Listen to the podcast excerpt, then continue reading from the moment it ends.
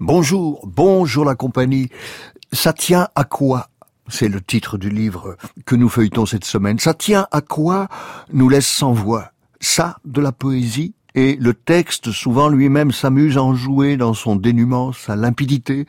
Et cela va faire un poème, dit-il dans le poème en train de se faire sous la main experte, non, la main enchantée de François de Cornière. Ça tient à quoi Est au castor astral. Si j'ai tout. Une seconde, je vérifie si j'ai tout.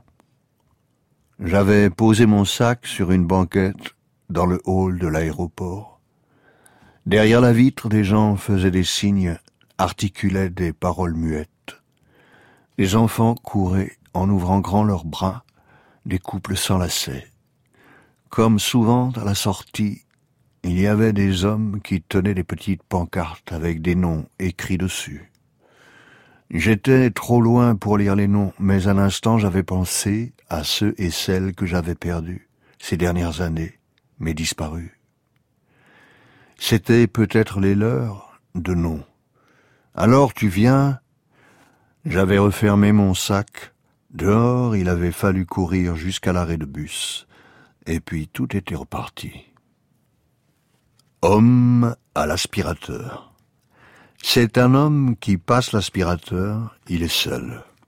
Il a ouvert en grand la porte-fenêtre de la salle de séjour. Le soleil d'hiver entre presque à l'horizontale dans la maison.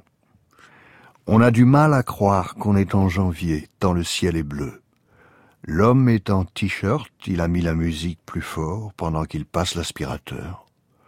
On croit reconnaître du Chet Baker ou du Bill Evans, peut-être même les deux. Sur le tapis, l'ombre de l'homme et celle de l'aspirateur ferait une belle photo. L'homme ne sait pas pourquoi il éprouve cette sensation. Une tristesse pas triste. Mon voisin se demande si l'homme, de l'autre côté de la rue, n'a pas quelque chose de moi.